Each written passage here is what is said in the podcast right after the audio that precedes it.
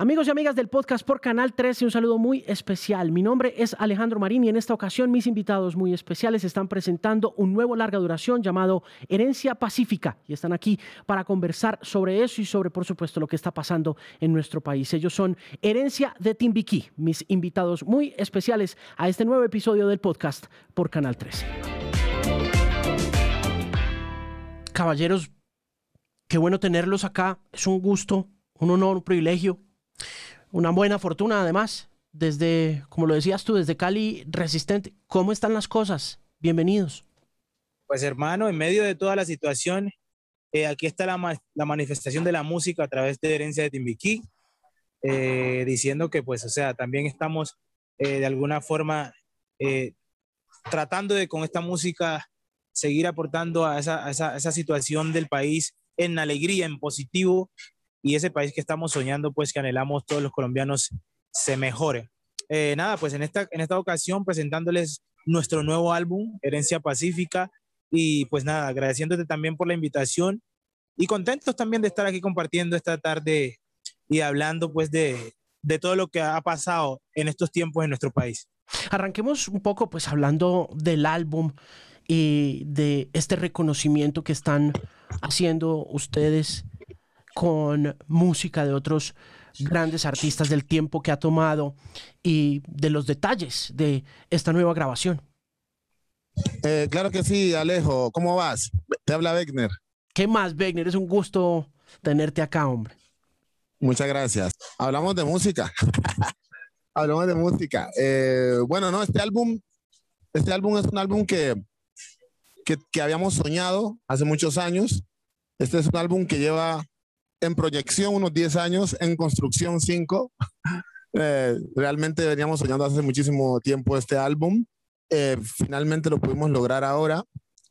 Y bueno, es un álbum que trata básicamente de reconocer, de resaltar, de, de, rescatar, de reavivar eh, un trabajo que hicieron ciertos actores que, que estuvieron antes que nosotros. Consideramos nosotros que fueron los que abonaron el terreno para que hubiese herencia de Timbiquí, para que hubiese Grupo Bahía, para que hubiese incluso Grupo Saboreo. Eh, estamos hablando de personajes de, de, de, vieja data, personajes que datan desde atrás de, de Peregollo y su combo, y, y pues que es desde, desde donde nosotros tenemos como la conciencia que ha habido un trabajo interesantísimo en ese sentido.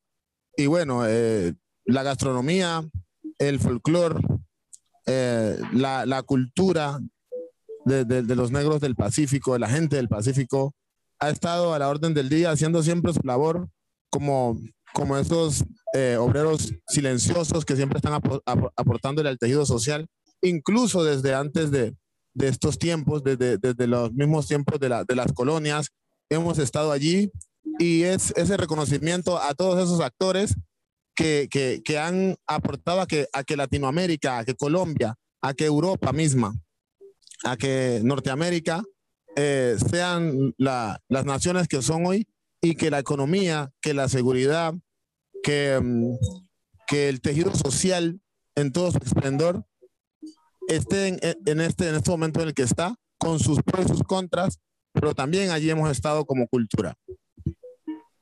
¿Por qué trataron tanto? Son 10 años, dices, desde la concepción de este larga duración y 5 en la construcción del mismo. ¿Qué, ¿Por qué tomó bueno, tanto porque Tardó mucho porque era, era, era, era, era difícil como primero concebir la idea clara de lo que queríamos hacer con esto y estábamos además eh, con nuestra carrera empujando. Entonces, y, esto es como que más que, es, es, también como que da el gustico que uno se da como que de las canciones que a uno le gustan, del folclore, es que el playlist nuestro, ¿me entiendes? Eh, es, es, es, sentarnos a depurar y escoger entre mil canciones y había que, eh, había que esperar que hubiera un, un quiebre generacional, porque si lo hubiéramos hecho 10 eh, años atrás, seguramente hubiera quedado mucho más recargado a lo folclórico, a lo netamente folclórico. Y esperamos un poco porque había un quiebre en las tendencias musicales y en las tendencias culturales, en, las tendencias, digamos, transgeneracionales, estamos dejando el tránsito de la, del bolero, de la salsa, para, para, para pasar a, la música urbana. Hoy tenemos la claridad de que, de que la salsa fue importante eh, en una esquina, eh, tuvo un furor que es importante en otra esquina hoy como realidad, a pesar de que no está tan presente, pero que la música urbana está marcando una pauta que, que está eh, seguida, de, de que, que, llegó después de la, de la, la, del, del, bolero y el romanticismo. Estamos en una época más alegre en Concepción, pero, pero ahí en medio de esas dos corrientes es donde queríamos estar nosotros. Y estamos precisamente entre lo romántico, diría yo, que es el bolero, que es el vals, el pasillo, la polska, eh, em, los, merengues, eh, eh, la música clásica misma, y pasamos a la música urbana, que, es, que es la alegría en pleno, que es algo más vintage, pero nuevo, que es algo más underground, por una parte, pero, pero está también con lo popular. Entonces nosotros encajamos perfecto en esa mitad. Y entonces eso da, da lugar a que el, el, el color del álbum, a que el alma de, de, este, de este álbum tenga un concepto que media entre esas dos corrientes. ¿Cómo comenzaron ustedes? Los inicios de herencia de Timbiquí. Eh, nosotros, nosotros arrancamos precisamente con, con el sueño de, de que la música del, del Pacífico no, no, no, estuviera circunscrita solamente a lo, a lo folclórico, sino que también, o a lo cultural, sino que también desde lo folclórico y lo cultural, lo que pasa es que son términos que, son, que están muy ligados en su definición, eh, pero que desde ese, desde ese origen, desde esa raíz, se pudiera pasar a, una generalidad, que no estuviera tan apartado de, lo, de la realidad de un país como Colombia, y de la, de la realidad de, la, América Latina y de la realidad del mundo.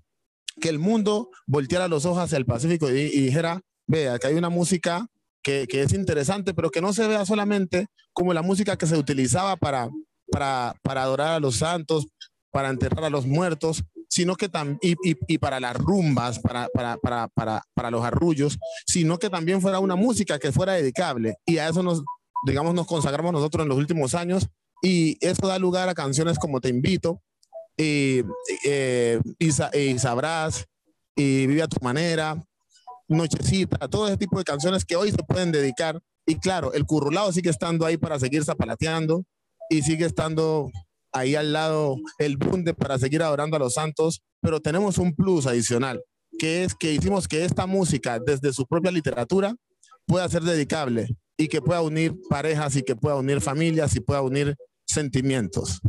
¿Cómo se encuentran en el camino? Ya, ya, entiendo como la generalidad y también las especificidades que mencionas relacionadas con cultura, con sociedad, con propósito musical, pero como personas y como músicos, ¿cómo se encuentran y cómo se juntan? Bueno, Timbiquí es un municipio muy pequeño y allí se gestó todo. Timbiquí tiene 30 mil habitantes eh, y, y, y allí se gestó todo. Entonces, todos nos conocemos, además de que, por ejemplo, William, eh, Etiel y yo somos primos hermanos y venimos de una familia musical. Eh, los dos percusionistas, el baterista del conguero, son, son hermanos. Y en Timbiquí todo el mundo es music muy musical. Entonces, cuando nos vinimos de Timbiquí a Cali, éramos, éramos 14 chicos, todos con ascendencia musical, todos con una vena musical marcada algunos se devolvieron, nos quedamos unos cuantos y esos cuantos reclutamos a, a, a chicos de acá como el Quique, que, que es de Guapi, y, y, el resto de los músicos que hoy conforman Herencia de Timiquí, que son eh, eh, de diferentes ciudades de Colombia. Cuando llegan a Cali, eh, ¿cómo comienza la carrera? Eh, bueno, una carrera como todas las carreras que no tienen recursos para empezar eh, hubo que tener el sentimiento, pero hacer por los laditos otras cosas para poder irse consiguiendo la forma de sostenerse económicamente y poder aguantar el, eh, eh, el, el, emplazamiento, si lo podemos decir así, que, nos, que nos demandaba el ir aprendiendo otros, otros géneros, el ir investigando en otras culturas y poder hacer esta mezcla a la vez que nosotros íbamos también ganando madurez y nos íbamos haciendo conocidos. ¿Dónde comienza la historia ya como grupo? Es que estaba pensando yo que hace por ahí unos cuatro o cinco años hablaba con, con un crítico estadounidense que vino a ver un Bogotá Music Market y el tipo miraba aterrado la cantidad de gente en una tarima. Me decía, esto ya no pasa en el mercado gringo. En el mercado gringo una banda de 10 personas no es sostenible. Ustedes eran 14. ¿Dónde empieza esa historia finalmente para poder eh, como también avanzar en el contexto de herencia de Timbiquí? Bueno, es que, es que nosotros arrancamos por allá por el 2000. Entonces, como entenderás, eh, en ese entonces sí las bandas seguían siendo bandas. Todavía había ese concepto de, de bandas. Por acá por el 2007 que empezó muy fuerte el furor urbano, empezó a desvirtuarse el hecho de, de, de, que hubiera muchos músicos sobre una tarima. Pero nosotros quisimos seguir manteniendo esa parte visual de lo, del orgánico, porque es que puede ser muy, muy bonito y más manejable el hecho de que hayan pocos músicos en la tarima, pero eso también significa de manera directa que, la música no se va a hacer en vivo, que hay que grabar gran parte de la música. Y nosotros somos enemigos de las pistas. A nosotros nos gusta tocar, porque para nosotros tocar es un placer, es un sentimiento. Es como cuando te sirven el plato de comida a la mesa. Es como cuando la comida está recién preparada y tú, y tú empiezas a degustarla. Entonces, nosotros eh, no somos amigos de los pregrabados, que es lo que se usa mucho en la música urbana. Y, mm, por eso tenemos una banda que, que, para muchos en este momento es una locura porque dicen, oye, ¿cómo hacen para sostener eso? Pues eso, todo tiene sus pros y sus contras. Y, y, al final son decisiones que se toman. Nosotros tomamos la decisión de, de seguir dando importancia a lo que el ser humano hace en tiempo real. Cuando arrancan, hacen cosas como pasa, no sé, en otros mercados eh, de otros artistas, arrancan, no sé, ensayando, tocando cosas como, no sé, como los Beatles arrancaron tocando Chuck Berry y tocaron Little Richard, ustedes también van al origen de las cosas que les gustaban para arrancar y para calentar un poquito motores y, entenderse entre ustedes. Por supuesto, por supuesto que, que, que había que tomar referencias para poder tener un punto de partida.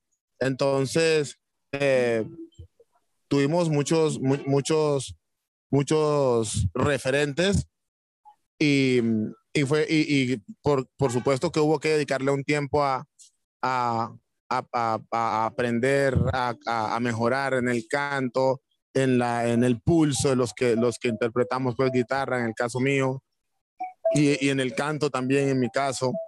Eh, eh, todos tuvimos que darnos un tiempo para, para aprender y para estar listos para grabar. Em, entonces, digamos que, que, ha sido, esto ha sido nuestra propia universidad. Esto, nosotros hemos sido autodidactas, acá hemos aprendido nosotros mismos, entre nosotros. Y em, el por eso hoy tenemos como resultado la originalidad de un sonido. Donde quiera que toquemos, va, va a sonar a herencia porque se gestó desde nuestras propias entrañas. ¿Dónde pasan las primeras cosas, los primeros toques? ¿Quiénes les abren primero las puertas o dónde tocan esas puertas?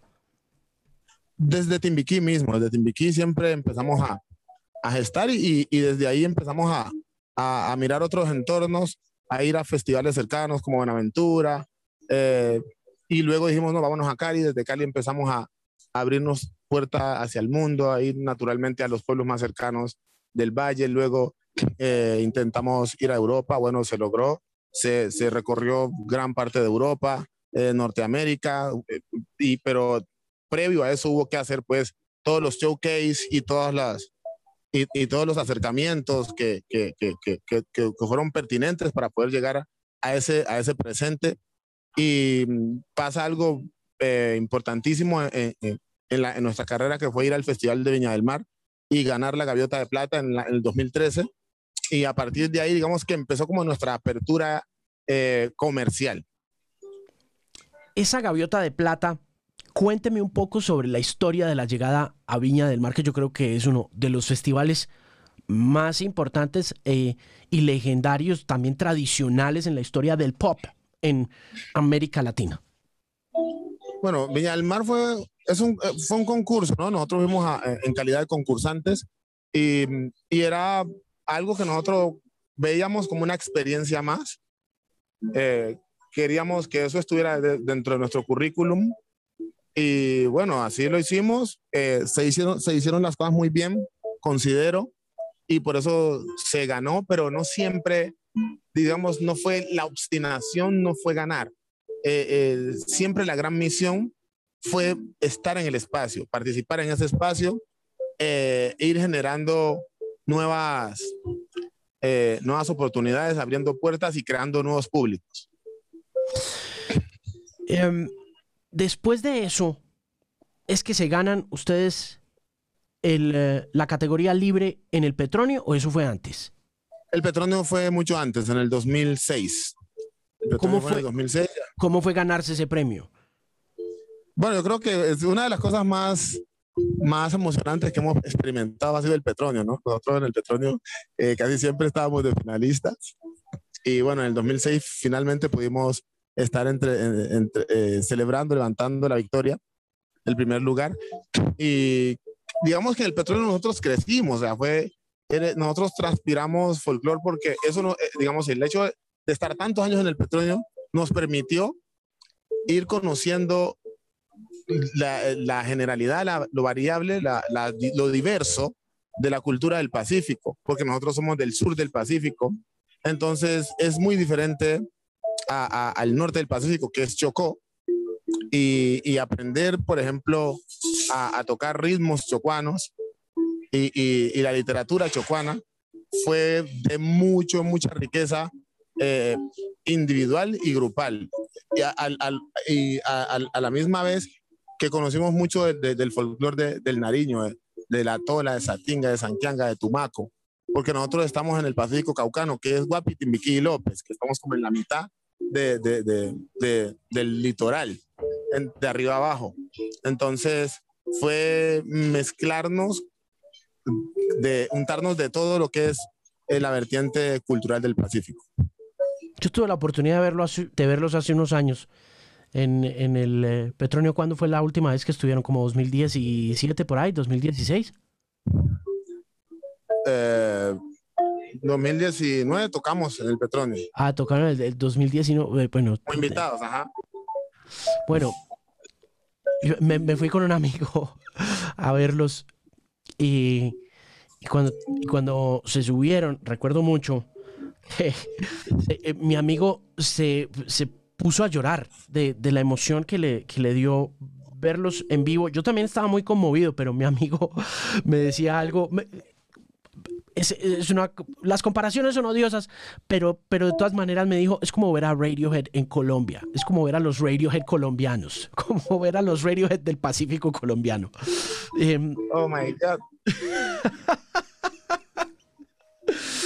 Fue un momento muy emocionante porque pues ustedes saben que, que los Radiohead son como los matemáticos del rock, ¿no? Y, y, entienden como la ciencia del rock, pero la conectan con, con la pasión de, de esa música y me pareció una comparación muy... Pues bueno, pues bueno, te cuento que, digamos que una de las cosas que, que generó, empezó a generar, eh, digamos, desde el, rock tiene mucha incidencia en nosotros porque desde ahí empezamos a generar nuestra, nuestra identidad musical, o sea, de herencia de Timbiquí. Claro, identitariamente somos del Pacífico, pero herencia de Timbiquí se caracteriza porque el rock entró al folclore y nosotros fuimos los que lo implementamos, hicimos esa, esa fusión, por eso tú siempre es una guitarra rockera eh, en herencia de Timbiquí, entonces eh, la, la, digamos que la, la, el parecido con, con, bandas rockeras no, no, no, es, no es una ilusión, es, es algo que está inmerso, es una realidad. Volviendo al disco, ¿Qué tan difícil fue tomar la decisión de lanzarlo en esta época pandémica y de hacerlo, me imagino, también en ella? Bueno, eh, Alejo, difícil porque es una época en donde, en donde uno no sabe realmente qué tanto futuro pueda tener un, álbum, puesto que no se le puede, pues, de alguna forma eh, poner toda la fortaleza que nos caracteriza a nosotros, que es más física y de tiempo que de economía. Nosotros somos artistas que, que a la música no la llenamos de dinero porque primero no tenemos y segundo pensamos que el arte es algo que uno lo tiene que introducir ante la gente que la escuche a través del amor y a través del esfuerzo. Y, y segundo, pues evidentemente sabemos que es muy importante para seguir con vigencia, seguir con vigencia. Además, los premios importantes de la música no paran porque uno, porque uno pare. Entonces, es menester seguir en el trabajo de, de, la divulgación de nuestra música porque es la manera de poder seguir diciendo, sí, aquí estamos, así las dificultades y las situaciones sean totalmente adversas. No vamos a dejar que este proyecto muera y no vamos a dejar tampoco eh, de perder la vigencia como artistas eh, de la movida de este momento en Colombia. Entonces aquí estamos y siempre vamos a creer que lo que para nosotros es nuestra, nuestra palestra, nuestro, nuestro, nuestro bastón, es la música inicialmente y el resto ya es la añadidura que nosotros le podemos poner. ¿Qué tan difícil ha sido para ustedes ahora con respecto a eso que me hablas de la perseverancia y de la dificultad eh, cuando se lanza un producto discográfico y entendiendo que ustedes han sido un performing act, que han sido un show en vivo durante muchísimo tiempo? Eh, quedarse sin esas plataformas. Eh, durante este año hemos estado sin show. ¿Qué ha pasado durante ese tiempo? Pues difícil, porque uno se acostumbra a ese formato que es herencia de Timbiquí Banda, a todo, a los sonidos, a, todo lo que lo envuelve.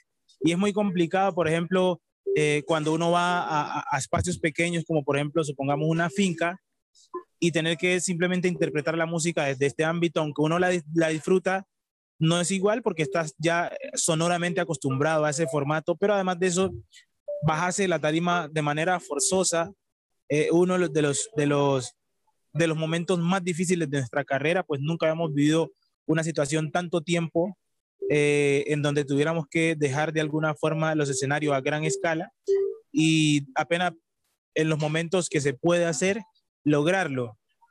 Entonces, eh, es como un llamado a, a, rehacerse, a reformarse y funcionar eh, bajo estas circunstancias que, que en, este, en este momento nos ofrece la, la, situación pandémica y también la situación social de Colombia. Aquí estamos y vamos a resistir hasta donde más podemos porque lo que nos gusta y disfrutamos más en la vida es hacer música.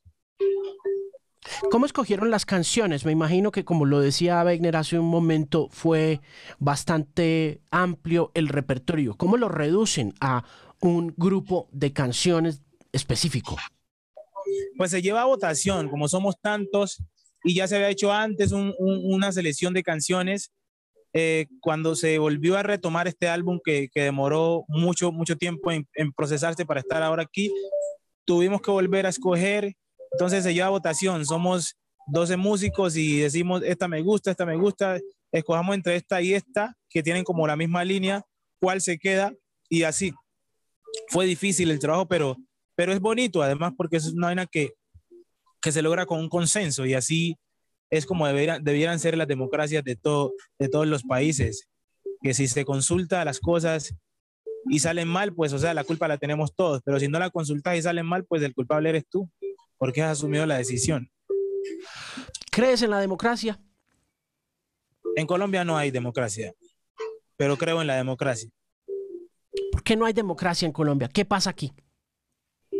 Aquí en Colombia los gobiernos de turno hacen lo que les da la gana y ante cualquier eh, posición adversa o sos chavista o sos izquierdoso o sos eh, lo que sea. Y, no, y no puedo decir del otro lado lo mismo cuando, porque la izquierda no ha estado nunca en el gobierno y entonces la, la derecha siempre ha gobernado el país y siempre le han echado la culpa a la izquierda. Entonces, entonces claramente deja visto que aquí democracia es, está en el papel, pero en las, en las acciones eh, no lo notas, pues el, el, único país donde, el único país donde se dice haber democracia y salen a asesinar a la gente es, es, es Colombia. O sea, Maduro se sabe claramente que Venezuela es, es, una dictadura, pero acá se habla de democracia y se está masacrando a la gente, eso no, eso no tiene sentido y no es de ahora el paro. Colombia históricamente ha masacrado a sus, a sus habitantes. O sea, eso, todo lo el que se hace el ciego es el que quiere, pero aquí históricamente nos hemos matado.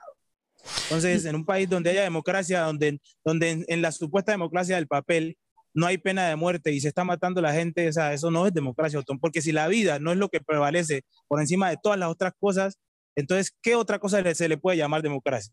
O sea, si la vida no es, no es lo más importante en una democracia, o sea, no tiene sentido la palabra misma aquí en este, en este país. La vamos a tumbar o la vamos a tumbar es escogida de manera... La vamos a tumbar. La vamos a tumbar. ¿Es escogida de manera estratégica también o eh, simplemente es para arrancar a rendir el reconocimiento desde la que por consenso democrático, como dices tú, más, les gusta? Yo creo que a la final eh, la escogencia de esta canción sea de manera natural, puesto que La Vamos a Tumbar representa esa cotidianidad, esa alegría. Les, cuento algo, por ejemplo, cuando nosotros nos cambiamos de casa o compramos una casa, lo primero que hacemos es invitar a los vecinos, a los amigos más cercanos, y vamos a hacer la inauguración de la casa. Y, y, y esta frase es de hace tiempo, oye, vamos a tumbar esta casa porque esta es mía y la compré con mucho esfuerzo o no sé qué. Y, y, esa composición del maestro Octavio Paneso representa eso. No en vano, por ejemplo, canciones como A Tomaco lo quemaron, que, que representa otra historia, que es la resiliencia, cómo nos levantamos pese a todas las dificultades y nos reímos de eso y gozamos. Se, quemó Tomaco y cogimos y tenga, le sacamos su canción, a Tomaco lo quemaron. Y nos reímos y gozamos, ¿cierto? O sea, pero hace parte de lo que sucede. Entonces, lo que sucede en el Pacífico es lo que está plasmado en estas canciones, en este álbum Herencia Pacífico. Y la Matumba es un hit nacional. Queremos impulsarlo y que llegue al mundo también. Y estratégicamente nos ayuda y nos sirve mucho una canción como esta, pero también nos va a servir mucho otras canciones que la gente no conoce y que a través de esas canciones va a viajar al Pacífico también. ¿Qué quieren que pase con eh, el disco y cómo esperan lograrlo. Entiendo que tienen estas dos canciones que son emblemáticas, que son importantes, que han sido eh, clásicos o que han sido éxitos en ocasiones anteriores. Pero ahora, ¿cómo esperan promover esto y a dónde quieren que llegue? Como lo decía aquí que hace un minuto, quieren, por ejemplo, que la Bama Tumba salga y se vuelva algo internacional. ¿Cómo quieren lograr eso? ¿O, bueno, ¿Cómo lo buscan? nosotros, nosotros cuando iniciamos, digamos, este viaje por la música del Pacífico, eh, nos dijeron que la música del Pacífico no se podía vivir, que estábamos locos, nos dijeron que, que, que esto, eh, que la música del Pacífico no era música, que era ruido, ¿no? Que era bulla, etcétera. Digamos que hemos logrado a través de nuestros antepasados, de todos los grupos que estuvieron antes de nosotros, pero a través de Herencia Timbique hemos logrado eh, generar una economía y vivir de la música. Y con estas canciones queremos seguir impulsando a que la música del Pacífico se vuelva un movimiento, no solo nacional y mundial. Y con estas canciones no solamente queremos sensibilizar a Colombia, de que tenemos una joya, una mina de oro y es el Pacífico a través de estas joyas que estos, estos compositores escribieron, sino que también aprovechar esa fuerza que tenemos en el mundo, esa fuerza que tenemos, sabemos que en Estados Unidos, en Francia nos va, muy bien, queremos volver a pisar estos, países con, este, con esta nueva música con estas nuevas versiones y, soñamos, no paramos de soñar, sabemos que la constancia nos va a ayudar mucho. Eh, ¿Qué queremos? Queremos llegar muy lejos, ¿por qué no soñar con un Grammy? Pero traspasar las barreras de eh, los sueños de un Grammy, llegar mucho más lejos y que, y que el mundo conozca a Colombia, una Colombia bonita, una Colombia a través de, de, este álbum. Quiero que me hables un poco de las manifestaciones en Cali, de cómo las has vivido, de cómo la ha vivido Herencia, de cómo se han vinculado, de todo lo que tenés en la cabeza, de eh, las congregaciones, de la vinculación también del grupo a ellas. Cuéntame todo. Bueno, eh, de esto es un tema que es bien espinoso, pues, y es muy importante tocarlo con, con pinza, ¿no? Eh, yo, yo marché el día 28, yo marché el día 29, yo marché el día 30. El día 29 me tocó regresar a mi casa temprano porque, porque eh, en mi casa, en esa zona hubo mucho hostigamiento del SMAT y de los manifestantes.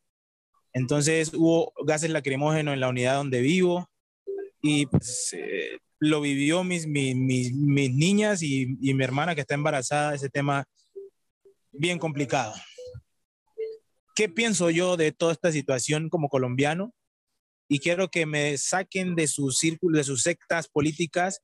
De una vez lo voy diciendo, no, no estoy, no pertenezco ni al centro democrático ni al petrismo quiero que me, porque aquí el que, el que, no es de, el que no es de derecha es de izquierda y a mí me da mucha pena con usted, pero aquí vemos un resto de colombianos que no somos de ninguna de esas sectas políticas y vivimos en Colombia y tenemos inconformidades también. Así que me da mucha pena con los que van a, ay, ay, ay, no, no, señor, yo soy colombiano y veo y soy consciente de, de, de las barrabasadas que han hecho los gobiernos continuamente con el país. Entonces, ¿qué es lo que pienso yo de esta situación? Que aunque está infiltrada las marchas por personas sin escrúpulos, por personas que hacen cosas malas, personas que, que dañan, personas que salen a la calle a, hacer lo que no está bien, de todos los lados, del lado de los manifestantes y del lado del gobierno, que salen también a asesinar.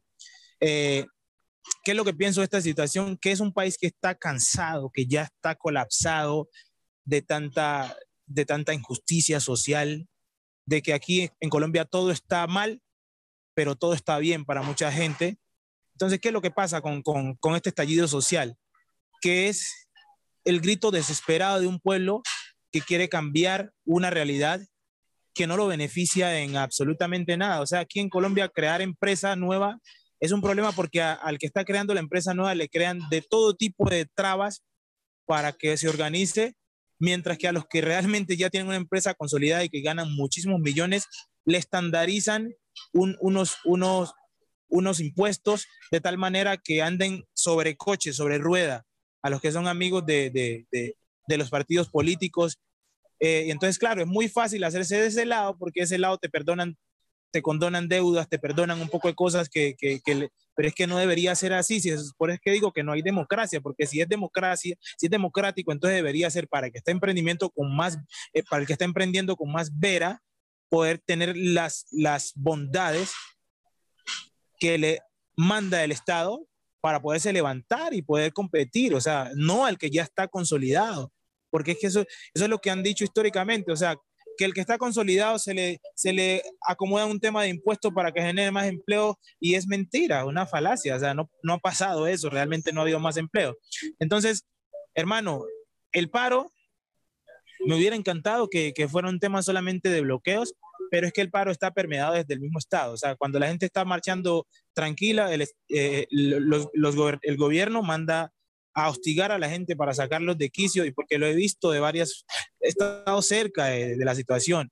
Entonces también entiendo que hay gente que está en la calle eh, haciendo de la suya, aprovechando el marco para, para saquear y eso tampoco está bien. Pero hermanito, ninguna transición de ningún país se hizo viendo pasar la, pelota o, caritas felices, ¿no?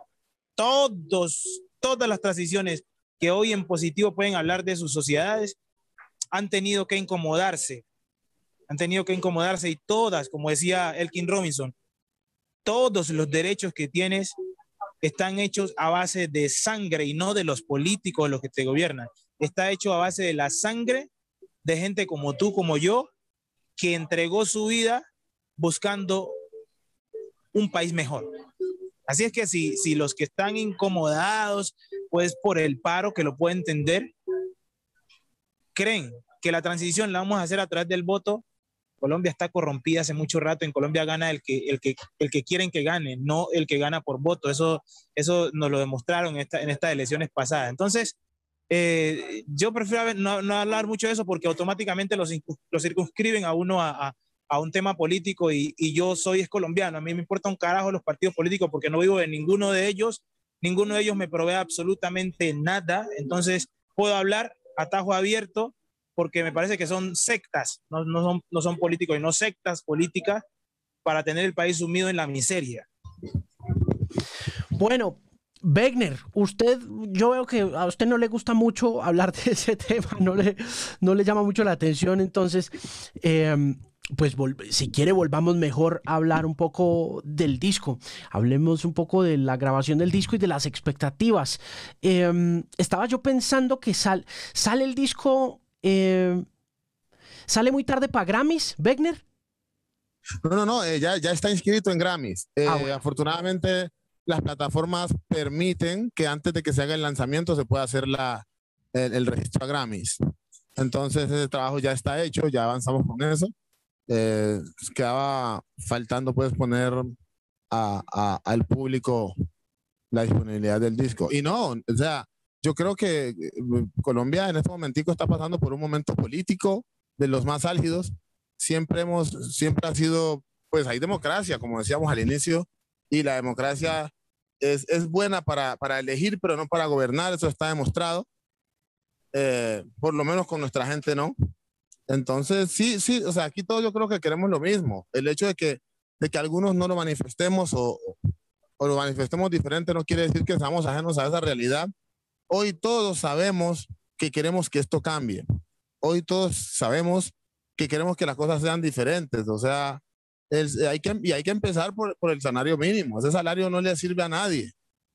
Nadie vive con, un, con el salario mínimo. La, porque porque lo, desde ahí se vulneran los derechos. Ah, pues paguemos más impuestos, pero paguemos más, pero que se vean los beneficios. Es que el problema de los impuestos es ese, que tú pagues los impuestos y que no se vean reflejados en los beneficios. La gente pagaría los impuestos tranquilos, como en otros países, donde no permiten que les bajen los impuestos porque, porque saben que, eso, eso, es relativo a que los beneficios se les bajen también. Esa tiene que ser la, la, apuesta. Y seguramente no va a ser un proceso fácil. En todos los otros países estas transiciones han costado sangre. Yo les preguntaba el tema puntual de, de, mm, de, de la música y lo social. Y obviamente lo personal es muy entendible, muchas cosas que acaban de decir las, las comparto profundamente, pero les preguntaba era porque haciendo un poquito de investigación antes de la conversación me encontré con que en la loma de la dignidad, en la famosa Loma de la Dignidad, aparecieron ustedes de manera muy viral, o algunos de ustedes, no sé quiénes de ustedes estuvieron allí en esa, en, en esa manifestación y estuvieron cantando con la gente y, y compartiendo un poco la sensibilidad musical. Entonces, digamos que la pregunta que quería hacerles a los tres es, ¿qué papel sienten ustedes que juega la música en estas manifestaciones sociales, en estos desarrollos sociales y en particular la música de ustedes? Es la pregunta.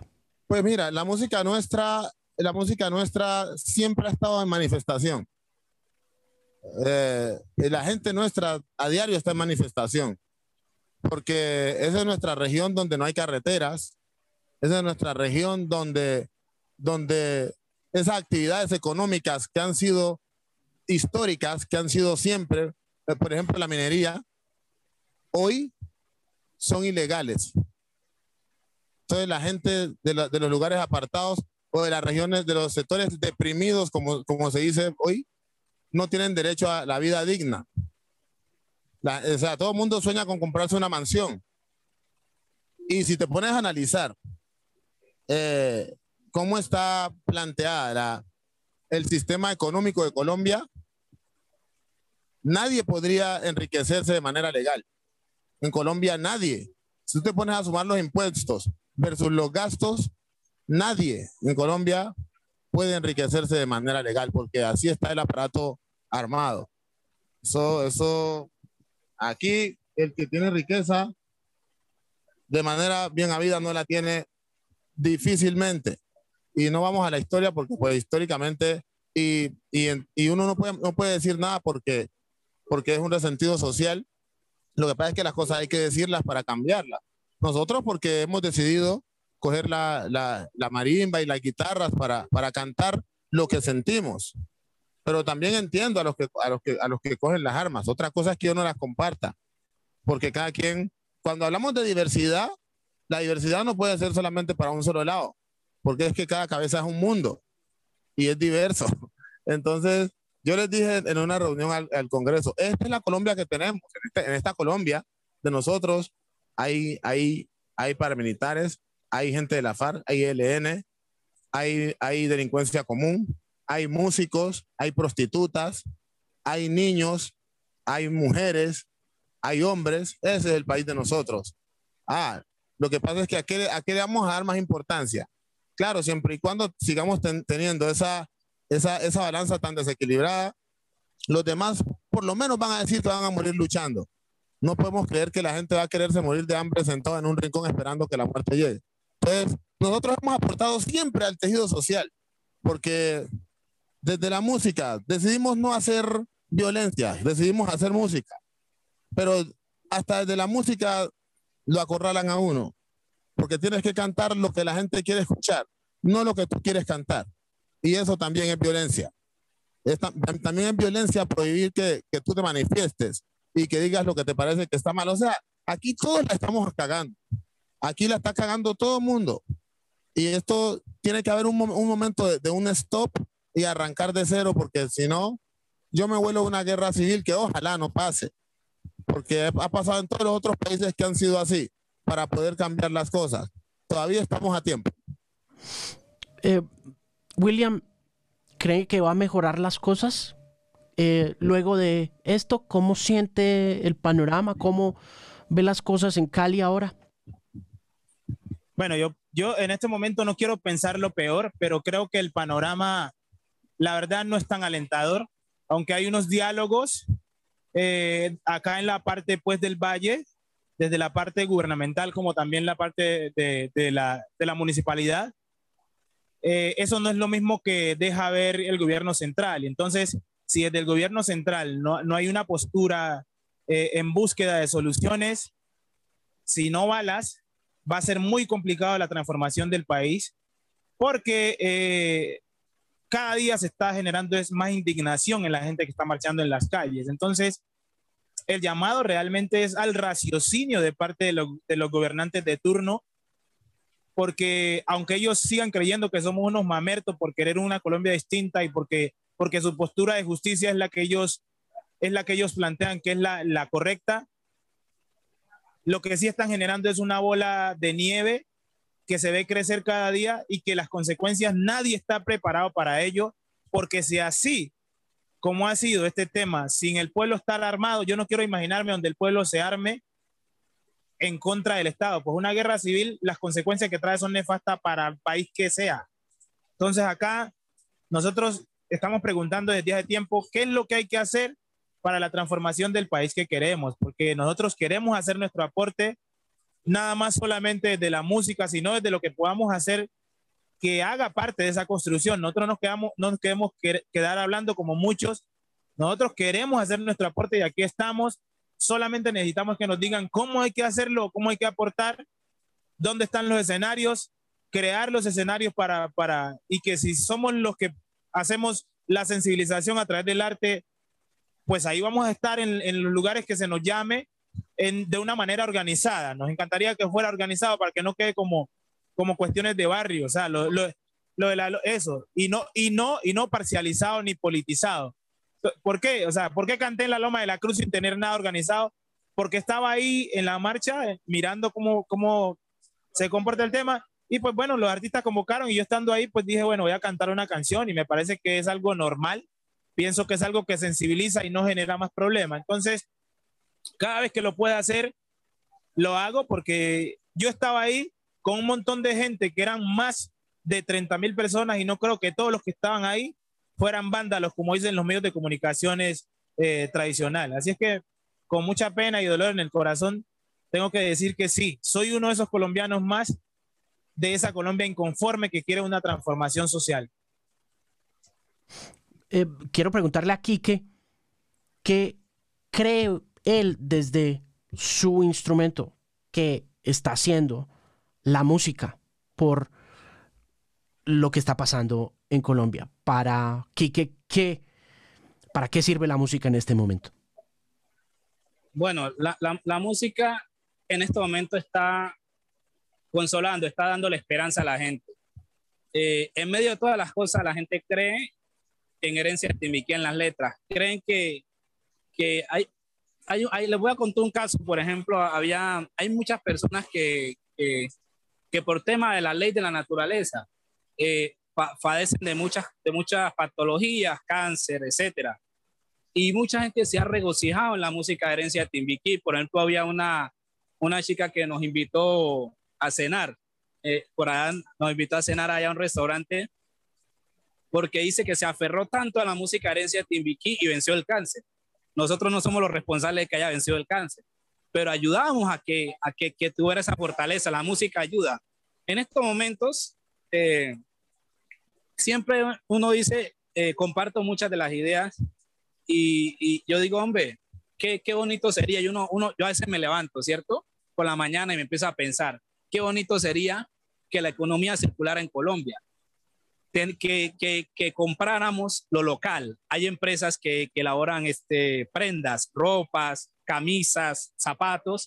Por ejemplo, hay una empresa de pasto muy querida que siempre nos ha este, apoyado y nosotros también a ellos, que podamos nosotros tener una política personal y que, también se incentivara a, las empresas que, apoyaran lo local, entonces que nosotros compráramos las prendas locales, que consumieran los productos locales, el banano, el plátano. Entonces, en ese sentido, la economía circula y podemos tener una, eh, una mejor Colombia.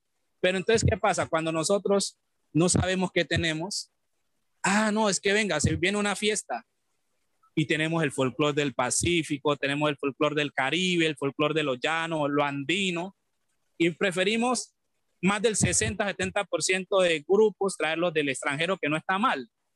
Pero entonces, ahí venga, resulta que estas personas no tributan en Colombia y nosotros sí, y tributamos mucho. Entonces, digamos que hay, hay un sinnúmero de, de asteriscos, de puntos, de... Hay un sinnúmero de cosas que se pueden hacer y que van en pro de las cosas. La música ayuda, eh, pero realmente yo no sabría decir a dónde vamos a parar, porque diálogo no hay, soluciones no veo. Esperemos, esperemos, creo que es incierto el panorama para todos, pero eh, sé que tienen que irse, sé que además eh, está cayendo agua y se me están mojando y no quiero que se me mojen más. Tienen una entrevista siguiente. Quiero agradecerles profundamente la diferencia y la oportunidad de conversar con ustedes a propósito de Herencia Pacífica, el nuevo disco que está maravilloso. Espero que lo puedan girar lo que más puedan porque en realidad sé que esa es su fortaleza tanto artística como económica. Eh, de todas maneras, pues ojalá les vaya muy bien también con la grabación en servicios de streaming y demás. Y espero poder compartir con ustedes muy pronto físicamente esta conversación con cámaras y todo y un poco más larga y tendida y menos dispendiosa tecnológicamente, pero de nuevo quiero eh, agradecerles profundamente la oportunidad de conversar con eh, ustedes a propósito del, del nuevo disco. De veras, muchas gracias por estar en el podcast. Ok, Alejo, muchas gracias. Un abrazo. Un gran abrazo, William, y a todos ustedes muchísimas gracias. Buena tarde por allá y que Dios los acompañe siempre.